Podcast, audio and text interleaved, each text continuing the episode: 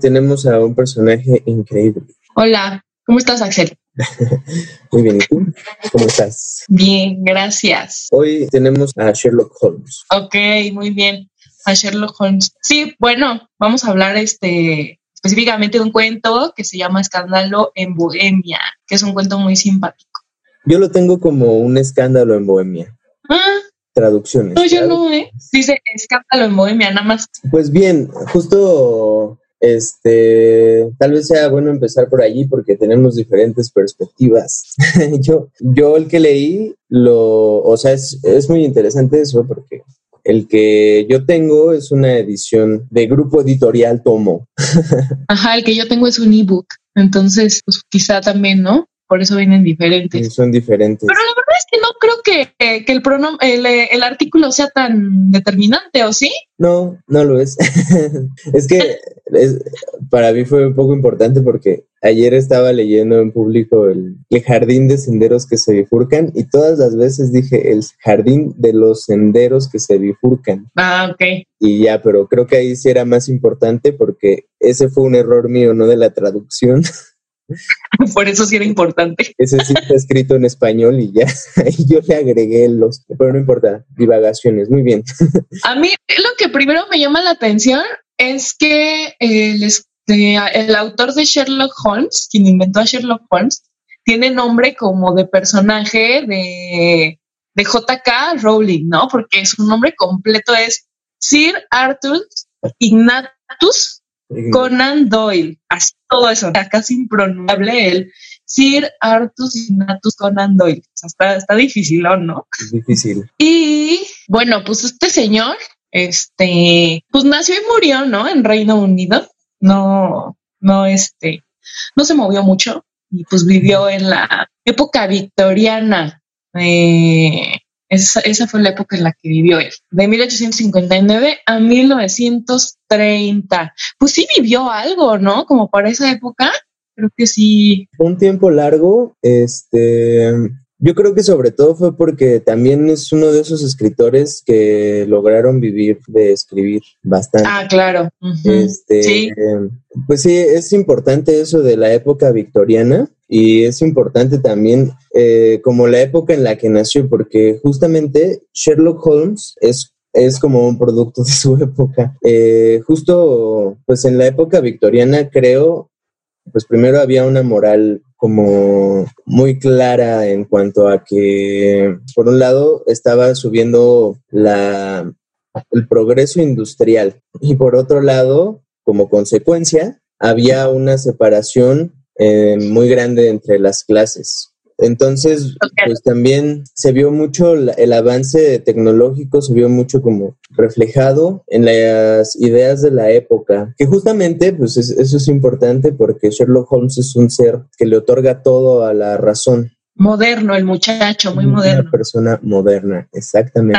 ¿Tú qué, ¿Tú qué, crees? Mucho también porque la ciencia juega un papel importante, así como todo ese siglo antes había estado Charles Darwin hablando de la evolución y ya todo el mundo empezó a, a tomar la evolución como pues un cambio de paradigma, esa idea claro. extraña de que descendemos de un ancestro común con el mono, este sí. avances tecnológicos también toda la literatura pues anterior un poco anterior a Conan al señor Conan Doyle yo digo Doyle por eso ahorita que dijiste Doyle dije ah oh, ya toda la vida lo he pronunciado mal este no estoy seguro yo, yo, pronuncio así como como se me ocurre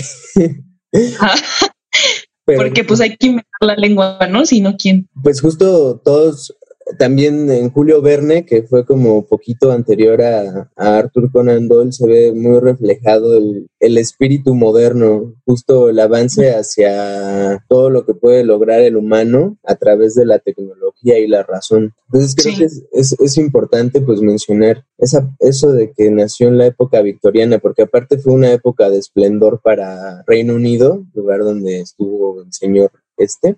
Totalmente. También porque los ambientes londinenses de la época victoriana son así como yo siempre me he imaginado a Sherlock Holmes caminando en un Londres todo lleno de bruma, así como entre Ajá. Sí. De la niebla. y el, el, el vaho este de las coladeras, ¿no? Sí, exacto. Y, y también todos esos ambientes así de que de pronto ves al, a, los vagabundos, que es algo de lo que Sherlock Holmes eh, así se agarra siempre para obtener sus planes, ¿no? Como justamente la moral que te decía Victoriana hace ratito. En, el, en uno de los cuentos, con el profesor Moriarty, habla el profesor Moriarty, que es como una eminencia en matemática y un catedrático, pero al mismo tiempo está metido hasta las narices en cosas tremebundas. Es como el villano por excelencia y nadie sospecha de él porque al final es como una eminencia y un catedrático al que, del que nadie sospecharía que es la mente maestra del crimen. Entonces, en la época victoriana está el crimen por una parte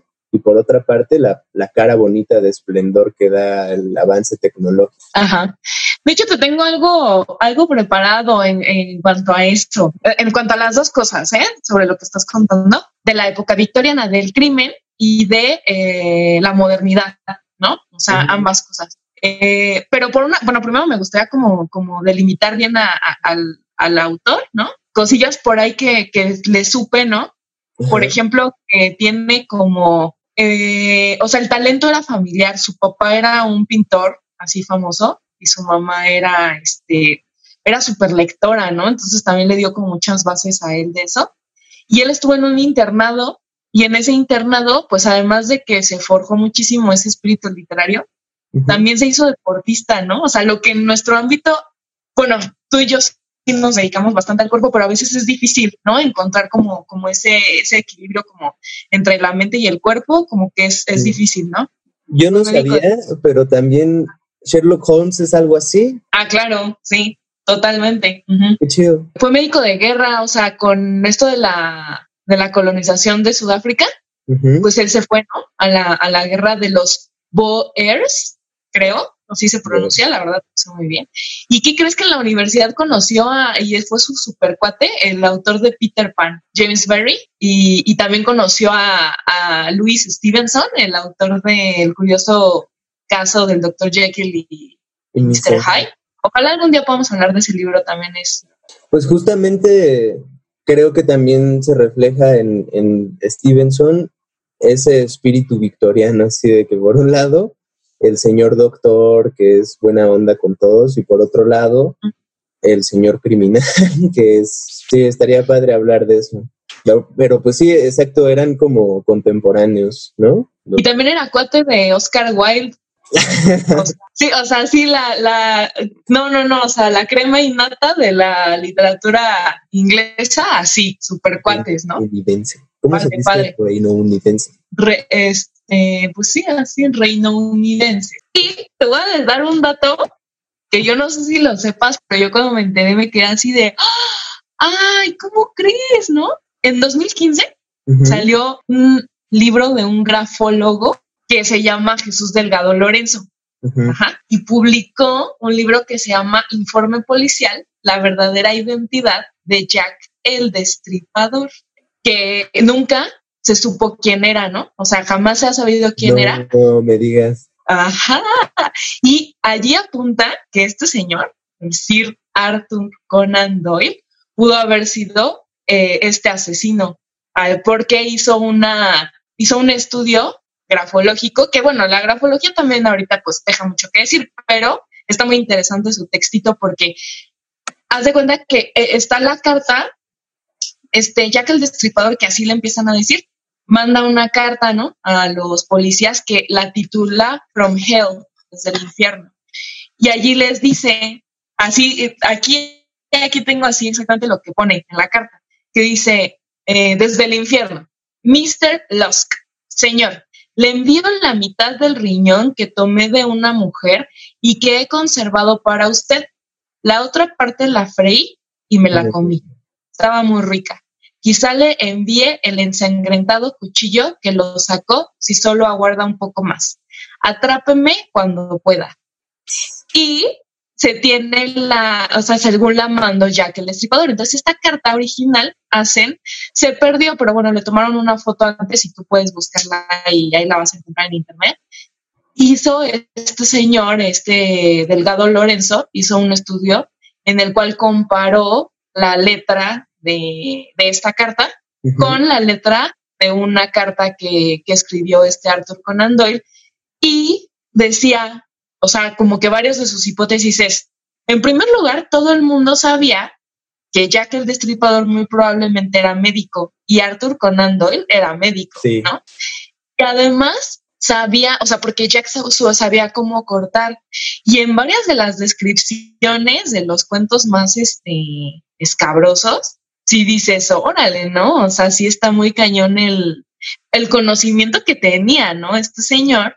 Y pues bueno, también hay otra, hay una cosa que, que él dice que me parece interesante y pues creo que en un, incluso en un estudio publicitario podría ser como muy valioso, de que ambos querían como popularidad, ¿no? Porque de hecho, gracias al crimen, que ahorita estabas comentando tú de la época victoriana, es que también Arthur Conan Doyle hizo súper famoso, porque sus, sus cuentos, o sea, su obra de Sherlock, se vendía como pan caliente. ¿Por qué? Porque la gente tenía la vuelta a la esquina el crimen, ¿no? Exacto. ¿Cómo ves, Axel?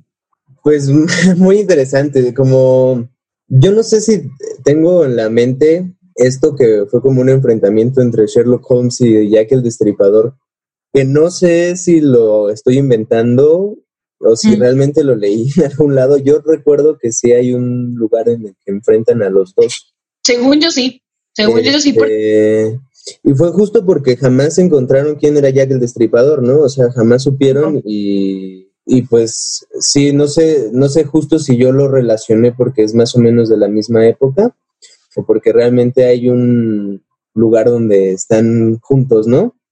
Pero pues efectivamente, o sea, el, ya es más como así una suposición, ¿no? ¿no? No estamos diciendo que sea real, porque, pero pues podría ser, o sea, Sherlock Holmes seguramente hubiera podido vencer a... Si se hubiera de hecho, lo dicen como en muchas partes, ¿no? Si, si Sherlock Holmes hubiera tenido esta espinita del mal, seguramente hubiera sido un criminal excepcional, ¿no? Ah, sí. sí, fíjate que en un, en un libro, ay, no, ¿cómo se llama? Creo que se llama, en un cuento que se llama El, el asesinato del canario, no me acuerdo muy bien, pero dice algo en torno ¿no? lo policíaco de que el género policíaco va a estar vivo siempre porque todos tenemos un asesino adentro. Y si todos tenemos un asesino adentro, pues todos podemos ser asesinados, ¿no? Finalmente también.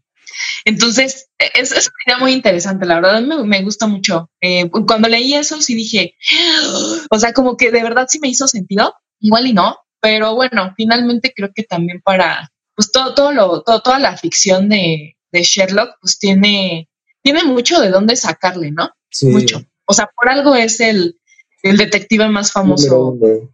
Ajá, o sea, Entonces, bueno, resumiendo, pues también es, es como, sí es como el más famoso, pero extrañamente el señor Sherlock Holmes no es el primero. No. El primero, según mis fuentes, es Augusto Claro. De Edgar Allan Poe. Pero bueno, justo para resumirlo un poco, el, asunto es que sí se nació todo un género a partir de aquí, ¿no? En la época en la que estamos.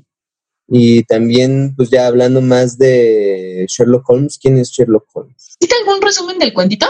Eh, de este cuento del que vamos a hablar. Ah, sí. ¿Resumen? Sí. ¿No? Ah, ¿que si lo hice? ¿Que si lo hice? Sí. Ah, que, ah, no, pensé que si lo había leído, que si viste, te entendí, viste. Este, sí. Bueno, antes, pues bueno, Sherlock Holmes, así rápidamente.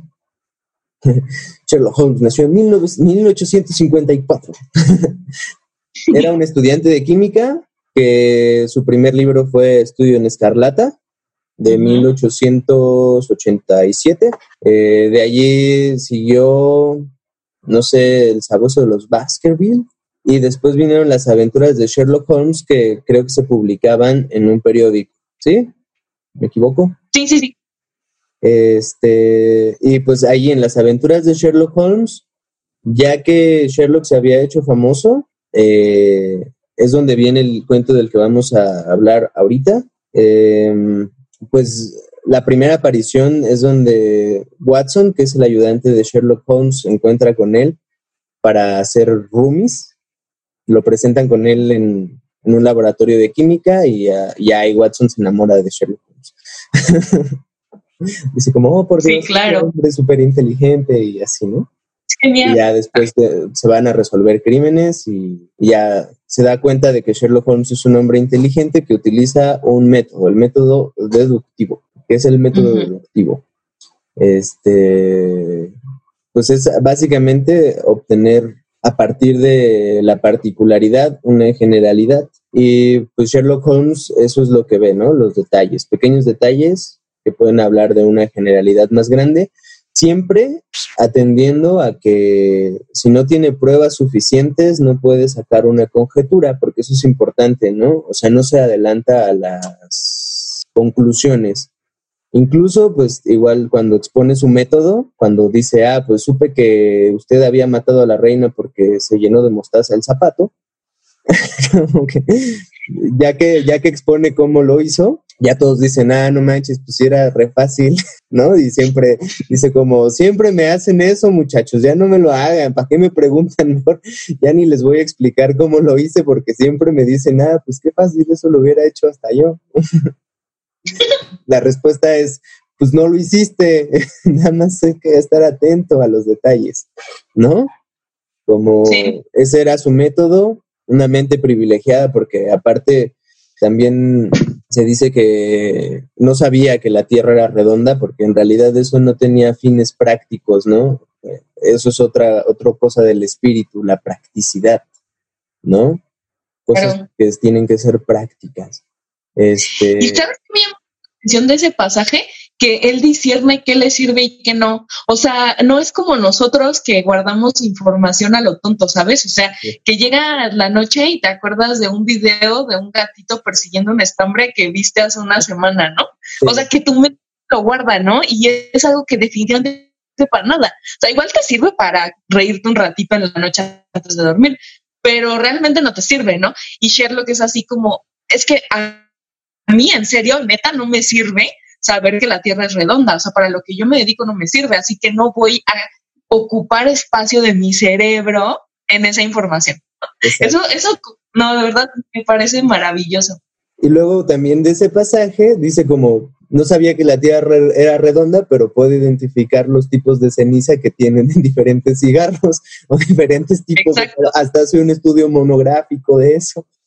Y pues sí, el, eso le sirve a él porque justo saber qué tipo de ceniza, eh, dice como, ah, el asesino fumaba cigarros Chesterton.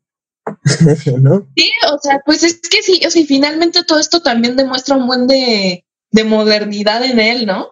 O sea, esa practicidad, ese funcionalismo, o sea, demuestra justo, ¿no? El, el hombre funcional, el hombre moderno. Perfecto. Bueno, pues de esta persona que trata el cuento de hoy, es un escándalo, o escándalo en Bohemia, según donde lo lean. el, el, un, aquel. O nomás no le pones nada. Es que en el mío nada más se llama escándalo en Bohemia, no, no hay nada antes de escándalo. Escándalo en Bohemia será. Y bien, pues, pues el resumen, ¿cuál es el resumen? Bueno, esto surge después de estudio de Escarlata, cuando Watson ya está casado, ya, ya está casado y regresó a ejercer como médico, ¿no? Mientras Sherlock, pues sigue siendo Sherlock, ¿no? O sea, sigue, sigue siendo él totalmente, dedicándose a lo suyo y, y este, y dándose unos pasonzotes para poderse seguir dedicando a lo ah, eso, eso faltó en la caracterización de Sherlock. ¿Qué son los pasonzotes que se da y por qué se los da? Está cañón el Sherlock, ¿no? O sea, sí, necesita su buena dosis de coca para, para poder seguir dándole, dándole, dándole, dándole a la productividad. Pero no sé si, más bien es al revés, ¿no? Porque cuando está trabajando, también lo dice en algún lado Watson, cuando está trabajando y tiene un caso y todo eso, no recurre a la droga O sea, porque hay, que, hay que decirlo, Sherlock Holmes usaba drogas. Y es que, bueno, también para la época la cocaína era este, algo muy normal. Como... Claro, porque no se sabía que era tan dañina. Eso es importante decirlo, ¿no? Para que no me vayan aquí a, este, a estigmatizar a mi Sherlock. O a decir, como, o a decir yo quiero ser como Sherlock. Ah, sí, tampoco. sí, tampoco. Es lo más importante. Pero es que no se sabía. Incluso, por ejemplo, saliendo, nada más como una, una nota al pie, Freud también era un gran consumidor de cocaína porque no sabía que era mala, ¿no? O sea, eso es importante porque nada más se tenía la idea de que era como un estimulante, pero pues no estaba estigmatizada, no, no se sabía, pues. Exacto, exacto. Entonces Sherlock, pues justo recurría a las drogas cuando su mente no estaba activa, pues ya no le encontraba como tanto gusto a, la onda, ¿no? sí. A la vida. a la vida. Bueno, entonces Sherlock sigue siendo Sherlock y un día, cuando Watson está caminando por Baker Street, decide pasar a saludar, ¿no? A su antiguo compañero y ya Holmes le cuenta sobre su próximo cliente y le muestra una carta. Y le dice, no, que mira, que por el sello te puedes dar cuenta y la letra y no sé qué. Entonces, bueno, resulta que el cliente es, ¿quién es Axel? pues el cliente es el rey de Bohemia, este, porque aparte llega y llega enmascarado, porque ah, claro. como una máscara me va a cubrir de Sherlock Holmes, ¿no? O sea. Porque, ¿por qué no intentarlo, no? Como le, mandé, le mandé una carta escrita en un papel del tipo único que existe en Bohemia con el sello real, pero pues, ni se va a dar cuenta, ¿no?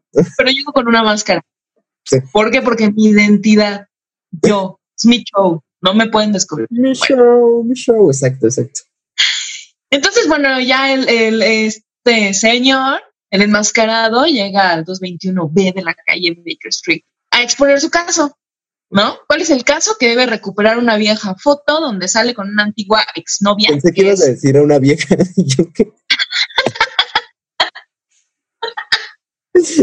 bueno, con una vieja también. Dijiste, dijiste, donde debe recuperar una vieja foto. Órale. Ya tergiversando toda la historia, ¿no? bueno, entonces tiene que recuperar una vieja foto tiene que recuperar una vieja foto donde sale con su vieja novia. Entonces, este, bueno, y esta novia es Irene Adler, la mujer, ¿no? O sea, personaje importantísimo en esta ficción. Exacto.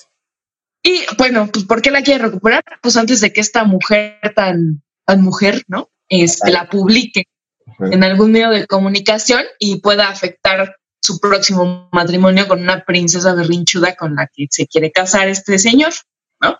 Exacto. Y bueno, para descubrir dónde está esta fotografía, Sherlock y Watson arman todo un teatro donde Holmes funge como un clérigo sagaz y justiciero para llegar hasta la casa de Irene. Adler le permite recostarse en su sofá. Entonces Watson aventó dentro de la casa una como tipo granada, ¿no? Para fingir fuego. Y, pero bueno, este Holmes grita después, no, falsa alarma, falsa alarma. Y esto es lo que termina delatándolo, ¿no? Ah, esa fue la técnica que utilizó para saber dónde estaba la fotografía, porque según él, ante el fuego, pero es que aparte es súper específico, porque no es ante la adversidad, es ante el fuego, las mujeres corren hacia el objeto que más aman. O sea, no, adversidad, fuego, no humanos, mujeres, no personas, objetos que más aman, ¿no? así, de súper específico, ¿no? Eh, y bueno, eh, después de ello sale de la casa y explica todo a Watson al día siguiente, el príncipe Holmes y Watson se dirigen a la casa de Adler para recuperar la foto, pero lo único que encontraron fue una carta de la mujer dirigida a Sherlock, donde relató cómo descubrió, cómo lo descubrió a él, ¿no? Cómo descubrió toda la treta que armó Sherlock Holmes para, para saber dónde estaba la foto. Y anunciaba su huida junto con la fotografía, pero en cambio le dejó una foto. ¿no? o sea, me llevo la foto en donde en donde salgo yo con mi, con mi ex baby, porque, ¿por qué? Porque decía que le iba a funcionar a ella, ¿no? Para protegerse de, de alguna, pues no sé, alguna situación. Alguna venganza que quisiera hacerle este señor Rey, ¿no? Y así es como Sherlock queda burlado totalmente, ¿no? Sí. Entonces queda, exactamente, es importante el cuento porque pues la conciencia del señor más inteligente del mundo mundial quedó por la mujer. No es por una mujer, es por la mujer. La mujer. Y que aparte queda así para siempre eh, nombrada por Sherlock, ¿no? la mujer. Pues sí, este, creo, bueno, esto ya no lo investigué tan a fondo, entonces pues igual y me equivoco al decir esto y tal vez es una sandez, pero bueno, creo un poco que toca el, la cosa de la mujer fatal, no sé, no lo sé. Entonces me voy a detener ahí. creo que habla un poco de la mujer fatal. Pero primero, primero dinos qué es esto de la mujer fatal. Ah, pues bien, es una mujer mm, más libre que seduce hombres y los lleva hasta la locura amorosa. Pero bueno, justo no puedo ampliar más el tema porque eso es lo que sé. Pero, eh, eso sí, o sea, es importante decir como al principio del cuento, Watson dice, no es que la viera con amor, es que realmente lo burló y, y pues para Sherlock Holmes quedó para siempre como la mujer, Irene Adler. Muy bien, muy bien. Está interesante esto de la, de, la mujer fatal, porque sí, yo tampoco, ¿eh? No, no, de hecho no había pensado en eso, lo que, lo que, digo, lo que yo, yo hice, ¿no? En esta, en esto es como, como llevar este cuento, este cuento, al cuento, llevarlo al género policíaco. Ah, ¿Cómo que a quién? Pues al cuento. llevar? ¿A quién vas a llevar? ¿A dónde? Totalmente. Este, vamos a hablar de eso eh, ahora, ¿no? Hay un, hay un texto que escribió un señor que se llama Martín Cerezo, que se llama Poética del Relato Policiaco. Y justamente dice algo que tú estabas comentando hace ratito, que el género policíaco tuvo su, tuvo una fecha exacta, o sea, es exacta la fecha de nacimiento que tiene, con la publicación de Los Crímenes de la calle Moore de este precioso señor que está ahí, dibujado por Está. más ah, como esto es un podcast y no sé si la gente lo vea. ah, bueno, es que mi mamá dibuja y entonces tengo un póster dibujado por ella de Edgar Allan Poe en mi closet. Ok. Está precioso. ¿Dónde? Está precioso, por cierto.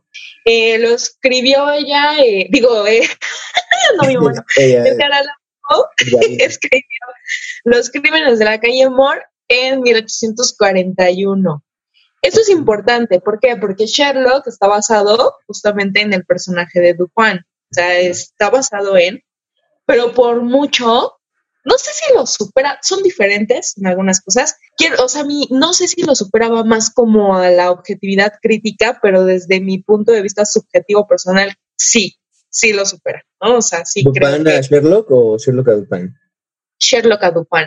Ajá, o sea, creo que sí, sí lo supera. Bueno, y hay otro señor eh, que revisé que me pareció muy importante, que se llama Philip Korkuf, y escribió un texto que se llama Novela Policial, Filosofía y Sociología Crítica, referencias problemáticas, ¿no? De, la novela policial. Entonces me gustó mucho porque habla justamente de lo que ahorita nos quedamos un poquito, este, lo que habíamos platicado antes de hacer el resumen de Escándalo en Bohemia.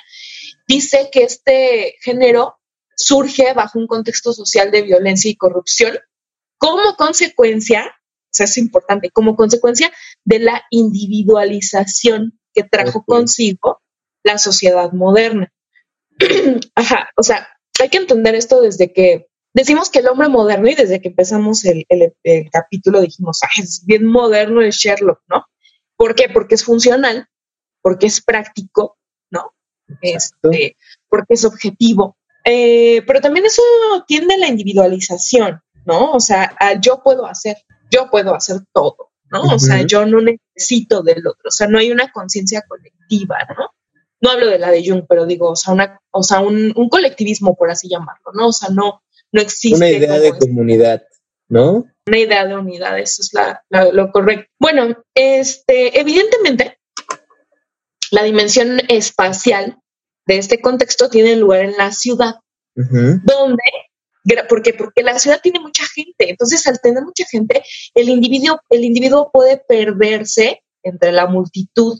O sea, las, simplemente las casas están numeradas. Eso antes no existía, ¿no? Y cuando te pones a pensar en eso, o sea, ahora es muy, oye, dame tu dirección, ¿no? Y ya sabes, pero bueno, ya ni es dirección, güey, es ubicación. Pero todo tiene un número, ¿no? O sea, todo está, o sea, justamente la ubicación existe porque toda la ciudad existe. ¿No? O sea, no podría existir sin la idea de la ciudad.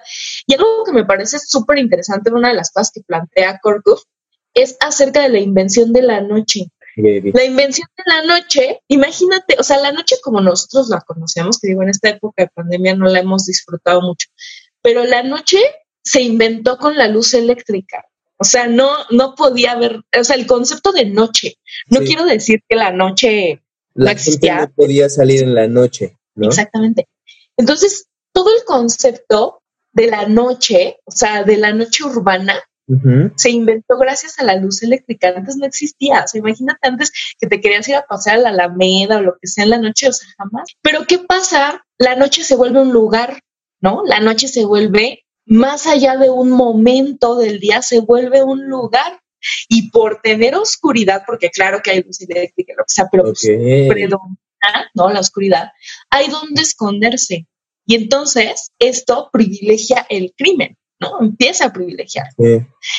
Entonces, bueno, es, es, importante, ¿no? Es muy importante eh, rescatar esto. Varios relatos de la época, incluyendo, por ejemplo, el Dr. Jekyll y Mr. Hyde. Estoy pensando en algo de Arthur Machen, que también escribe como cuentos de terror en Lovecraft, en, en Edgar Allan Poe un poco sí, sí se nota la parte de la luz eléctrica, pero aparte como muchas cosas suceden en la noche en la ciudad.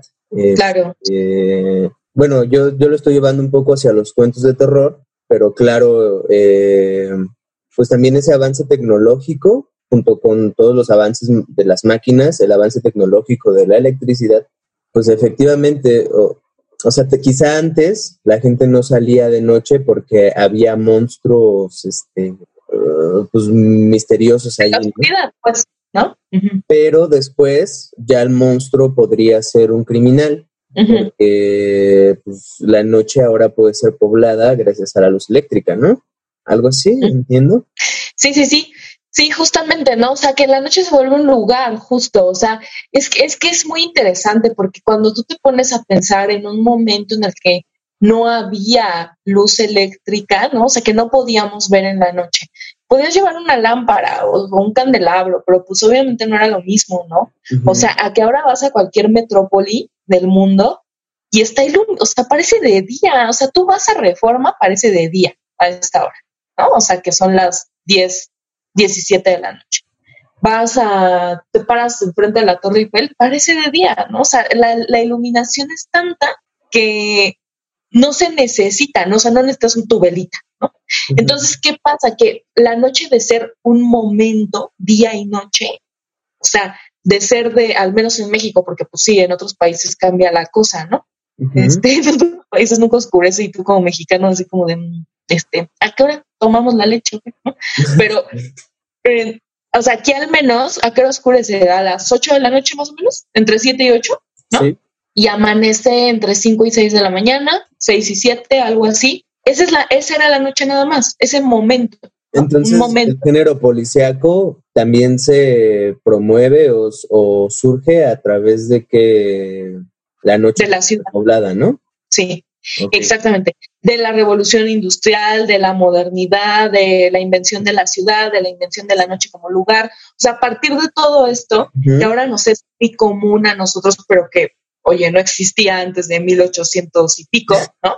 O sea, no, no, esos fueron, ese es el contexto, ¿no? Del género. Pues, antes, en el siglo XVIII, en el, o sea, esto es del siglo XIX, ¿no?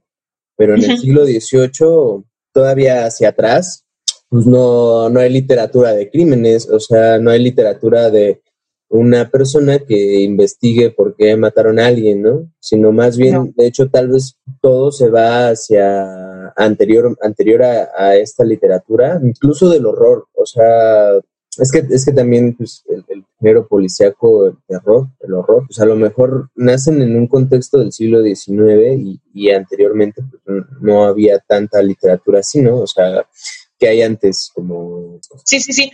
Justo fíjate, ¿no? Otra de las cosas, ¿no? O sea, que no, no, porque esta es la noche, ¿no?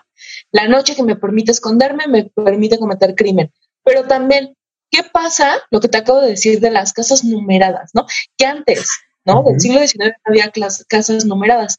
¿Qué permiten las casas numeradas? Una investigación, cita, ¿no? O sea, ah, yo no puedo investigar si no tenía casas, ¿no? Si no sabía cuál era la dirección exacta de una persona para ponerlo en un expediente por escrito y crear un tablero de pruebas de detective, ¿no? O sea, no había eso, ¿no? Yo no había pensado en esto. Qué interesante porque aparte, pues sí, la modernidad trae consigo un registro un registro de las cosas que hay, ¿no? Eh, justo porque, ah, bueno, en el cuento este del escándalo en Bohemia, cuando el rey de Bohemia que llega con su mascarita y dice como así ya nadie me conoce, aunque mi cuerpo de dos metros me delate, pues no hay, no hay problema, ¿no? Mi máscara ya me... O sea, Sherlock Holmes tiene un registro de quién es Irene Adler extrañamente, o sea, cuando le dice como, mira Watson, a ver, checa allí y ve mi directorio, ¿no? Sí, muy, muy interesante, o sea, justo una ciudad, aparte de traer avances tecnológicos, trae un registro un registro que puede utilizarse para hacer una investigación documental y una investigación, porque sí, o sea, justo antes, antes de todo esto, no se puede hacer una investigación tal vez así de clara porque no hay un registro de poblaciones o, o, justo es una comunidad, eso que decías de la individualidad. Ahora tengo una investigación de quién es Irene Adler y te digo una especie de biografía que tengo aquí registrada, ¿no? Sí, es súper interesante, la verdad, ¿eh? o sea, tener, uno tiene que tener en cuenta esto, o sea, el contexto, ¿no? De, de, de, de obviamente, de, producción, porque entiendes, ¿no? O sea, entiendes este tipo de cosas, ¿no? Lo del registro, como dices, ¿no? Incluso, por ejemplo, algo que me parece maravilloso es que Sherlock Holmes, o sea, el contexto de Conan Doyle creó la ciudad, pero lo que hace Sherlock es recrear la ciudad cuando contrata a todo el mundo para que hagan este show de la pelea y de que él se mete y que entonces fuego. Todo el mundo era contratado. Pues Todos eran contratados. En este, en este cuento empieza con el rey llegando y luego, este, normalmente siempre me voy hacia los otros cuentos, pero ya, bueno, en este en específico sucede lo mismo que en todos. este, le dice Sherlock a Watson, tengo un plan, eh, tú vas a hacer esto y ya, ¿no? No te ocupes de nada más. Este es tu trabajo, este es tu papel, desempeñalo, ¿no? Le dice, pues mira, tú ven mañana a las 8 y ya. Entonces, bueno, también en ese análisis, muy interesante porque aparte aquí en este, en este, llevándolo al contexto de este cuento, a lo mejor para ocultar un poco lo que va a pasar después, el narrador nos es una persona que está dentro del relato, pero que no puede seguir los razonamientos de Sherlock Holmes. Eh, entonces, eso nos permite después maravillarnos igual con el descubrimiento del móvil, de toda la cosa. Pero bueno, llevándolo hacia la ciudad, es muy importante también eso de la ciudad porque las calles están nombradas. Este, En Londres, en ese momento, todo es eh, muy exacto, ¿no? La gente es muy puntual y tiene fama de serlo porque los sistemas de transporte, las calles y todo está muy bien organizado. Entonces, pues eso también permite que Sherlock Holmes pueda idear, ¿no? Justo porque, como dices, bueno, la ciudad está funcionando aquí como un espacio que se habita y un tiempo que se habita. Entonces, eso permite que Sherlock Holmes pueda decirle, nos vemos en la calle Pivoti, este, donde sí se llama así, mm, Pabellón Brownie, donde vive Irene Adler, ¿no? Le dice, bueno, nos vemos a tal hora y, así. Eso permite también muchas persecuciones. En esta, en esta, en este cuento, la primera persecución es de Sherlock espiando a Irene Adler, viendo qué está haciendo esta mujer, ¿no? Pero le permite, pues, justamente cómo está configurada la ciudad le permite seguir a Irene, le permite eh, también hablar con, las, con sus vecinos, le permite seguirla hasta la iglesia porque, bueno, Irene se casa. Cuando, Justo cuando Sherlock la está siguiendo, se dice como, esto me va a facilitar mucho las cosas porque ella se casa con, con un abogado que, justo aquí tengo, Godfrey Norton se llama. Eh, Irene se casa con él y dice Sherlock, esto me va a facilitar las cosas porque pues a lo mejor ya ni le interesa el rey, ¿no? El rey de Bohemia. Y justo la va a seguir a través de toda la ciudad y la ciudad permite esa persecución, permite ponerse de acuerdo en sus planes y cuando llega aparte lo utilizan de testigo para la boda. ah, claro, sí, está súper bueno eso. Hasta él mismo dice, es que es tan gracioso que no, ¿cómo dice? Bueno, algo dice, ¿no? Así como no puedo creerlo, o sea, tan gracioso que fue y sí, ¿no? O sea, la verdad es que él haya terminado, ser terminado siendo testigo de su boda, está, está cagadito. Y pues sí, en, o sea, justamente la configuración de la ciudad permite esa organización permite una narrativa, una narrativa que no sería posible de otra forma porque, bueno, vamos a contrastarlo con un espacio diferente, ¿no? Eh, un espacio donde no hubiera calles organizadas, ni un horario de trenes, ni nada. Eh, ¿Cómo podría decirlo? Como nos vemos a las seis en tal lugar y, y que aparte, pues también eso de los cocheros, a mí me, ahorita que estabas hablando de la ciudad, yo no, yo no había dirigido un poco mi análisis hacia ella, yo lo había dirigido más hacia los narradores, porque me encanta, me encanta a mí eso, pero ahora estamos hablando de la ciudad y es, es muy interesante que siempre que hacen un plan es como nos vemos a tal hora en tal lugar y siempre es muy exacto, como un reloj, ¿no? Exacto. el, mismo plan. No se podría hacer, no se podría hacer si no existiera el concepto de la ciudad. La ciudad. Muy bien, muy bien. Bueno, pasando un poquito ¿no? A, otras cosas, me gustaría como hablar de los elementos, los elementos del género, del género policíaco. Según este mismo autor, ¿no? El Martín Cerezo, hay elementos, ¿no? O sea, hay varios elementos del género policíaco que son el crimen, el modo y motivos, ¿no? O sea, el crimen tiene, el, o sea, es el crimen con su modo y sus motivos. Entonces ahí llevamos uno, crimen. Dos, la ejecución. Digo, no, no, no, a ver, a ver. Según este señor Martín Cerezo, hay elementos del género que son el crimen con su modo, sus motivos y su ejecución, la víctima, ahí llevamos dos, número tres el criminal y número cuatro los sospechosos. O sea, estos cuatro tienen que estar, ¿no? ¿Cómo ves, Axel? ¿Tú, quién, tú, tú de estos cuatro, ¿no? ¿Cuál sería el crimen? ¿Cuál sus modos, su motivo y su ejecución? Quién sería la víctima, quién es el criminal y quiénes son los sospechosos. ¿Cómo, cómo crees que funcionan estos elementos en el cuento? Me planteaste la pregunta de una manera bien mañosa. ¿Por qué? bueno, eh, principalmente porque normalmente Sherlock es el, el, bueno, ¿no? Ah, claro, y tiene que haber un detective, por supuesto, ¿no? Este, pero, bueno, yo aquí voy a meter un poco de, les voy a dar un poco de molestias y ya si me dicen que estoy mal, pues no me importa, fíjense. Pues en este caso yo creo que el que tiene que cometer un crimen y para eso lo contratan es Sherlock Holmes. Digamos que justamente eso es, eso es interesante de las narrativas, que siempre están focalizadas en un lugar determinado, ¿no? O sea, siempre pues la narrativa está focalizada en, ya sea, bueno, dependiendo de quién esté narrando, puedes focalizarla desde varios puntos. En este caso, eh, en el cuento está focalizado desde el doctor Watson contando lo que va a hacer Sherlock Holmes, ¿no? Sí, sí. Y para lo que lo contratan, pues es básicamente para, no para esclarecer un crimen, que eso es súper interesante. No lo contratan para decir, ¿quién mató a mi perrito? O ¿quién se robó el... La joya tal. La reina, ¿no?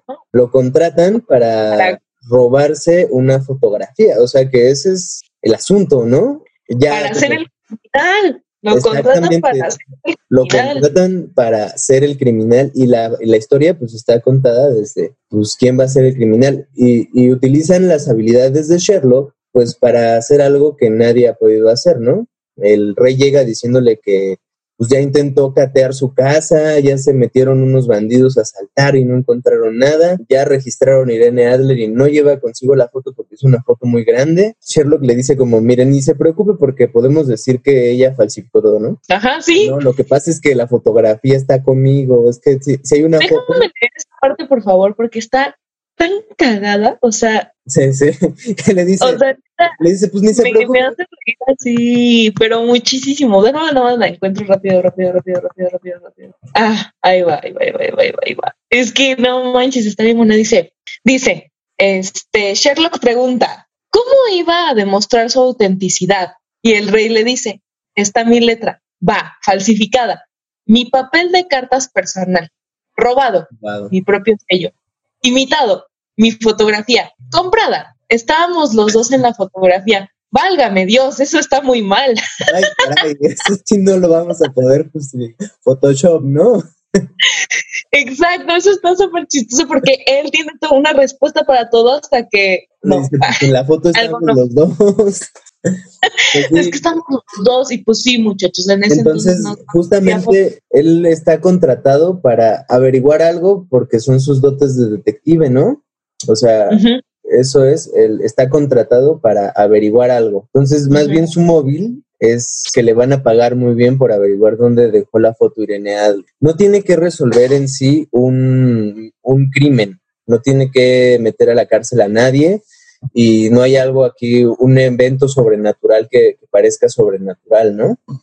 Entonces, pues más bien la investigación se centra en, en dónde está la carta. Y, y a partir de allí, pues él tiene que poner su ingenio a trabajar, ¿no? Y bueno, es importante porque aquí funciona todo lo que digo del narrador. Primer, en primera parte, que Watson es como, nunca hace nada, que él vino y me dijo esto y pues yo lo acaté y ya, pues, yo ni supe por qué ni nada. En este Claro. caso, le dice, bueno, mira, tú vas a estar aquí y aunque veas que todo se pone feo, tú no intervengas. Yo me voy a meter a la casa, te voy a alzar la mano y tú vas a lanzar esta granada y vas a gritar que fuego, ¿no? Y pues ya dice Watson como, pues no tengo ni idea de por qué vamos a hacer esto, pero va, ¿no? Y entonces él lo narra así, ¿no? Y entonces hay dos partes. En primer lugar, la que te expone Watson de yo no sé qué demonios está pasando. Tú como espe- espectador dices, pues yo tampoco, amigo. Y luego Watson mismo le cede la voz de narrador porque ya eso completa la información a, Sherlock Holmes, ¿no? Ya entonces Sherlock Holmes viene y le dice, ah, pues fíjate que mientras yo te pedí que estuvieras papaloteando en el parque, este, yo me fui a hacer esta investigación y le cuenta lo que le pasó cuando Yo fue- descubrí el secreto de la vida mientras te di dinero para que te compraras un algodón de azúcar. estúpido Wat. Mientras le dice como, bueno, tú vete a dormir, Watson, y ya mañana nos vemos. Luego llega y le cede la voz de narrador a Sherlock, quien le cuenta, ah, pues fíjate que mientras tú te estabas este, agasajando con tu esposa, yo fui a seguir a Irene Adler y lo que pasó fue que salió Godfrey Norton, le dijo, llévame a la iglesia lo más rápido que puedas. Luego salió Irene Adler y le dijo al siguiente cochero, llévame lo más rápido que puedas. Y luego llegó un cochero y yo le dije, llévame lo más rápido que puedas. Y te voy a dar más varos si llegamos más rápido de lo que te estoy diciendo. Exacto. Y entonces ya llegan y, y pues ya Sherlock, eso no lo sabemos nosotros porque hasta ese momento Watson nos dejó este, con la expectativa de qué fue lo que, lo que hizo Sherlock Holmes mientras nosotros no estábamos viendo. Y ya después. Sherlock viene a contarnos qué hizo. Entonces, Sí, pues frente a la pregunta que tú me hiciste de quién es quién, en este caso, pues yo creo que a Sherlock lo contrataron para robar, no para esclarecer un crimen. Entonces, yo creo Sino para que cometerlo. él es el criminal. Ok. A ver, espérate, primero, eh, estás entonces diciendo que el crimen es a futuro. Sí, sí, sí. Y que Y aparte el crimen siquiera existió entonces, ¿no? logran este, frustrarle el crimen, aparte. Exacto, ni siquiera se cometió el crimen. Ok. Entonces, primer elemento, el crimen en el futuro, que sería robar una fotografía. Robar la fotografía. Ok, muy bien.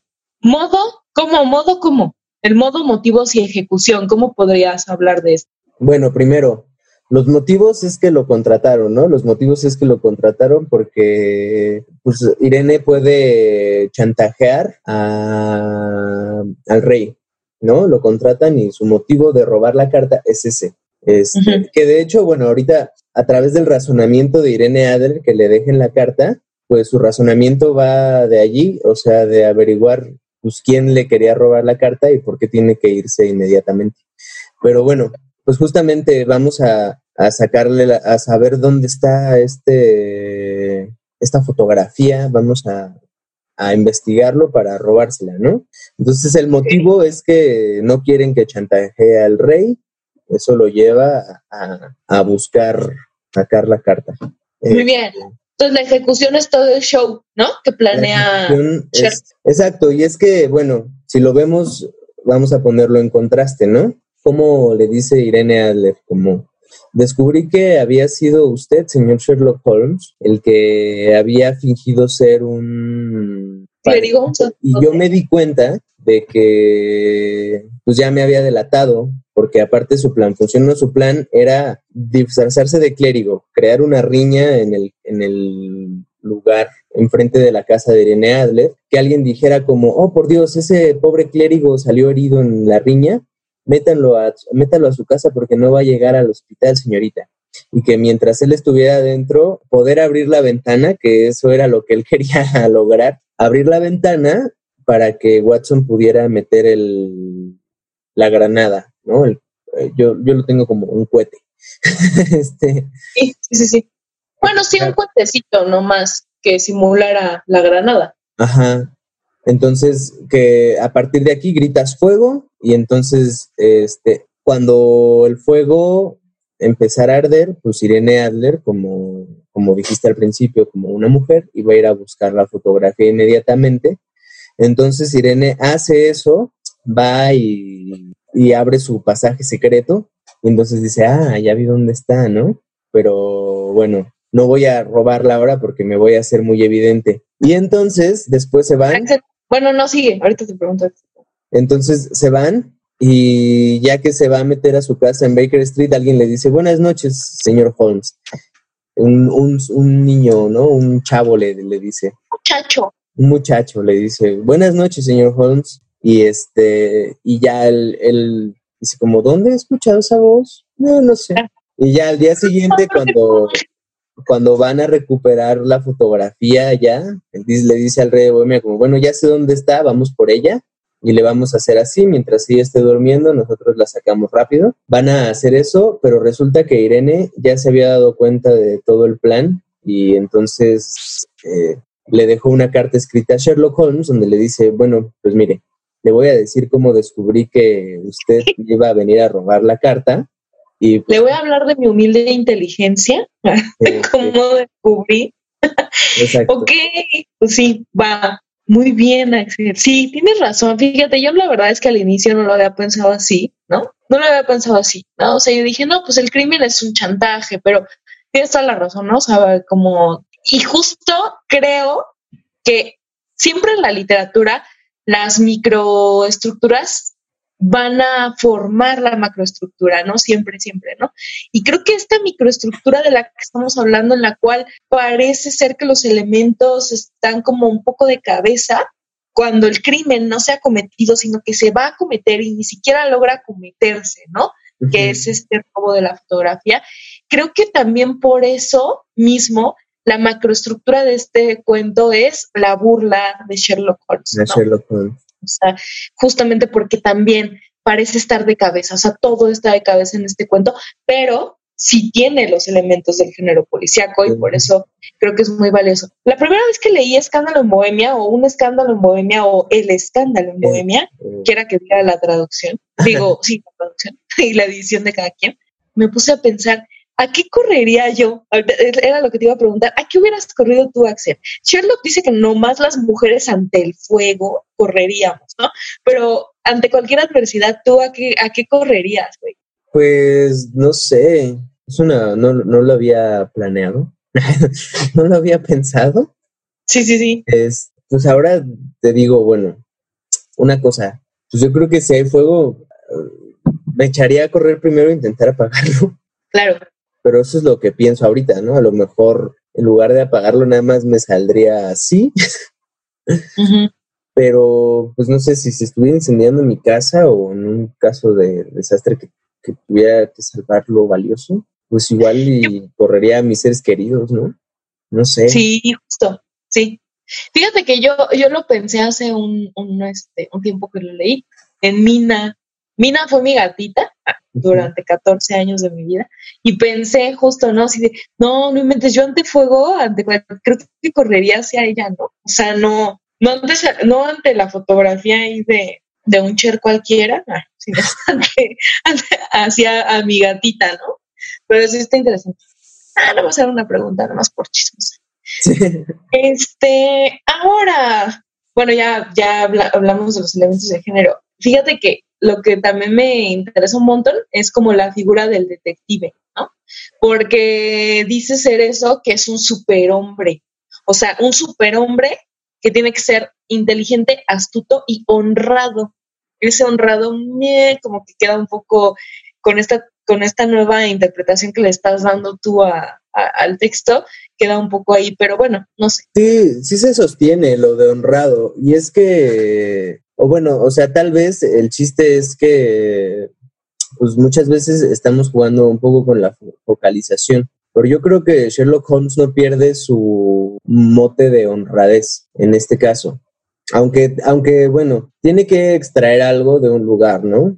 Pero, pues, está planteado, pues nada más, de hecho, también Watson lo dice en algún punto, y por eso es increíble la escritura las buenas escrituras, aquí va la crítica, las buenas escrituras se sostienen, o sea, este cuento no es ni inverosímil, no. Es como interesante porque aparte siempre te va llevando hacia, ¿y para qué hizo eso, no? O sea, siempre te va llevando hacia que lo, lo sigas leyendo. Este, se sostiene esto porque, bueno, ante el análisis dices como, bueno, sí, Sherlock Holmes va a robar algo, pero, pero justo Watson en alguna parte, necesito buscarla porque, oye, no lo subrayé, es, es que sí queda resuelto, déjame buscarlo. Sí, sí. Sí queda resuelto porque en alguna parte dice, bueno, es que vamos a robar algo, pero nada más es para evitar que chantajen a nuestro cliente, ¿no? Dice Watson, ¿no? Yo no sé si él se sentiría en ese instante arrepentido del papel que estaba representando, porque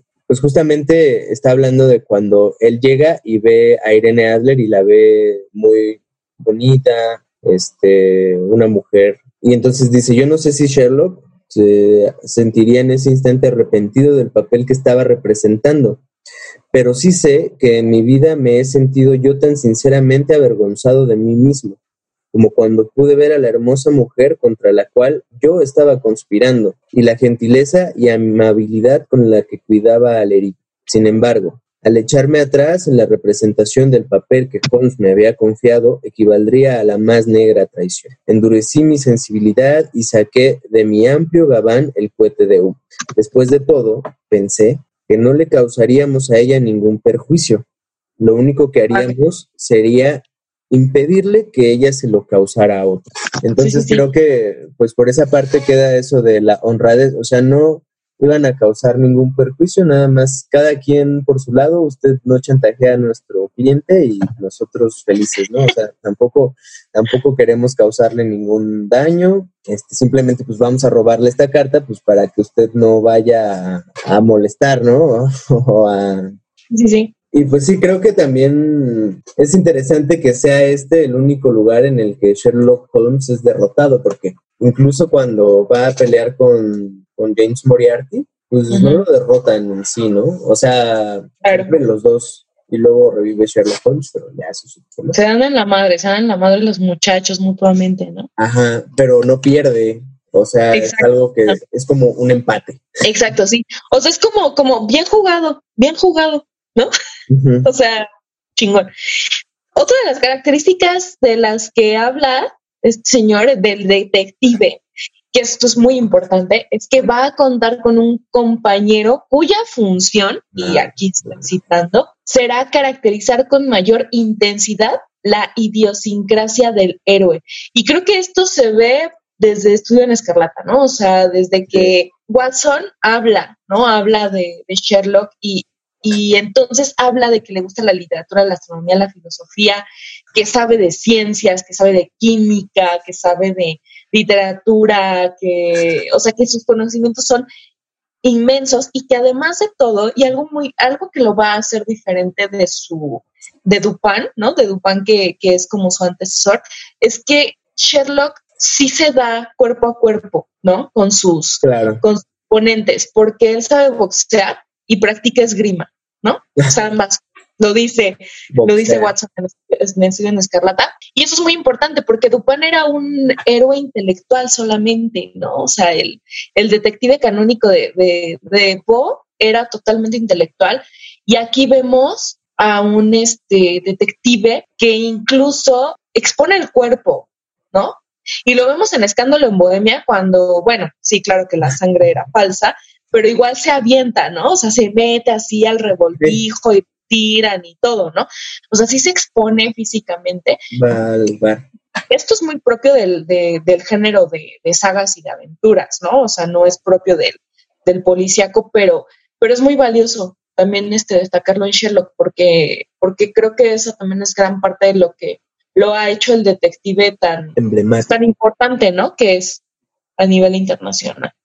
Bueno, pues entonces ya en conclusión, en conclusión vamos a ver qué pasa, ¿no? Este, con este cuento, con este contexto, con todo lo que lo rodea. En conclusión, el género policíaco nació debido al aumento de crímenes y violencia en la sociedad y sobre todo ah, debido a la invención de la ciudad y la invención de la noche, ¿no? De lo que estamos hablando hace ratito, que propiciaron tanto el crimen como la investigación de ese crimen. Entonces, gracias a ese contexto, nace el género policíaco. Eh, como género narrativo, eh, es importante destacar los elementos que lo rodean, que va a ser el crimen con sus modos, con sus motivos y con su ejecución, van a ser los sospechosos, va a ser el criminal, va a ser el detective también y la víctima, ¿no? O sea, esos van a ser los elementos de eh, nuestro género.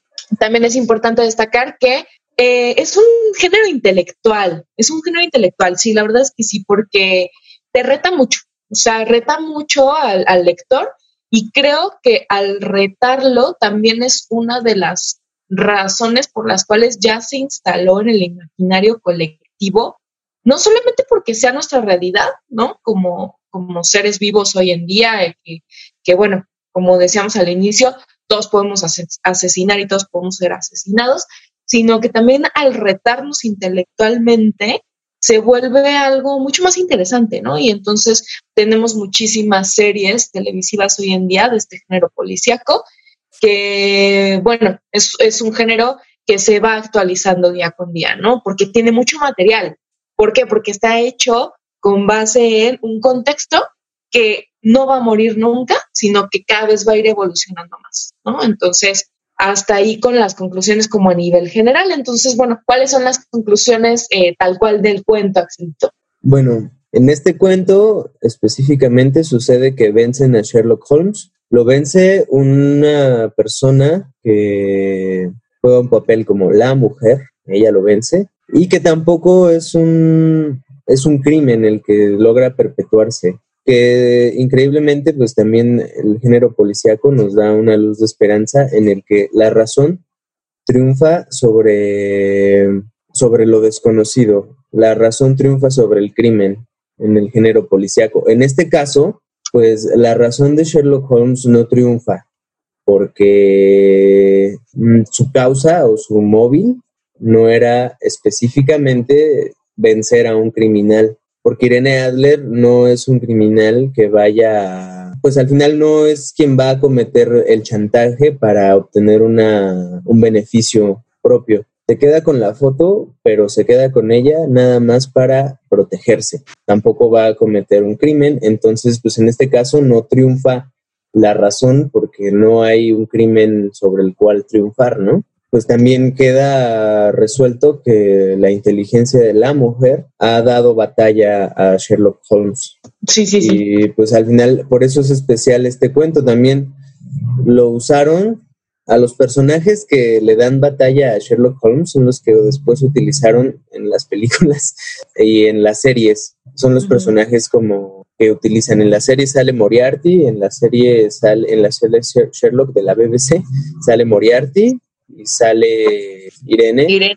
Y en las películas, en las dos, de hecho, creo en, en una película está basada, pues el personaje de Irene no lo toman como en este cuento, pero estaba, eh, está ahí presente como alguien que también le da batalla intelectual a Sherlock Holmes. Sí, sí, sí. Y sale Moriarty, que también le da batalla intelectual a Sherlock Holmes, pero él sí utiliza la razón para llevar a cabo crímenes, ¿no?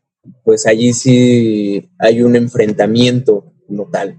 En este no hay un enfrentamiento, pero pues tampoco hay un, un perjuicio para nadie. Al final, pues todos terminan satisfechos. El juego de ajedrez lo gana Irene porque no permite que le roben la carta, pero nadie sale perjudicado de ese, de que ella gane, ¿no? En este cuento. Ok, muy bien. ¿Y qué? ¿Sí recomiendas este cuento o no? Pues sí lo recomiendo. Esa, al final, pues eso es lo que tenemos que buscar en la literatura, ¿no? Pues primero que nos estimule la curiosidad, que es algo que genera este tipo de literatura, el género policial, que genera el género.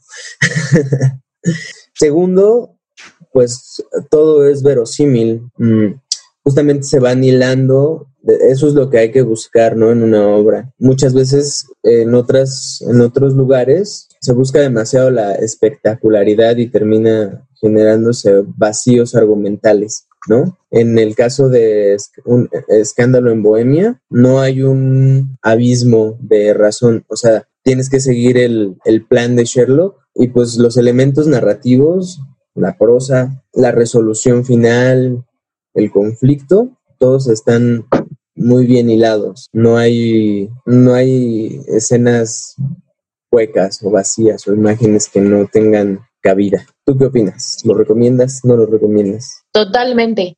Totalmente no, no, eh, o sea, recomiendo todo lo que se pueda leer de Sherlock, creo que es maravilloso, pero recomiendo este cuento porque le da un giro muy peculiar, ¿no? A toda la ficción de Sherlock Holmes creo que le da como este giro justamente al que estábamos hablando de cómo van cambiando como los elementos del género policíaco y justo cuál es la resolución, la imagen, ¿no? De Irene Adler en, en la narrativa de Sherlock Holmes.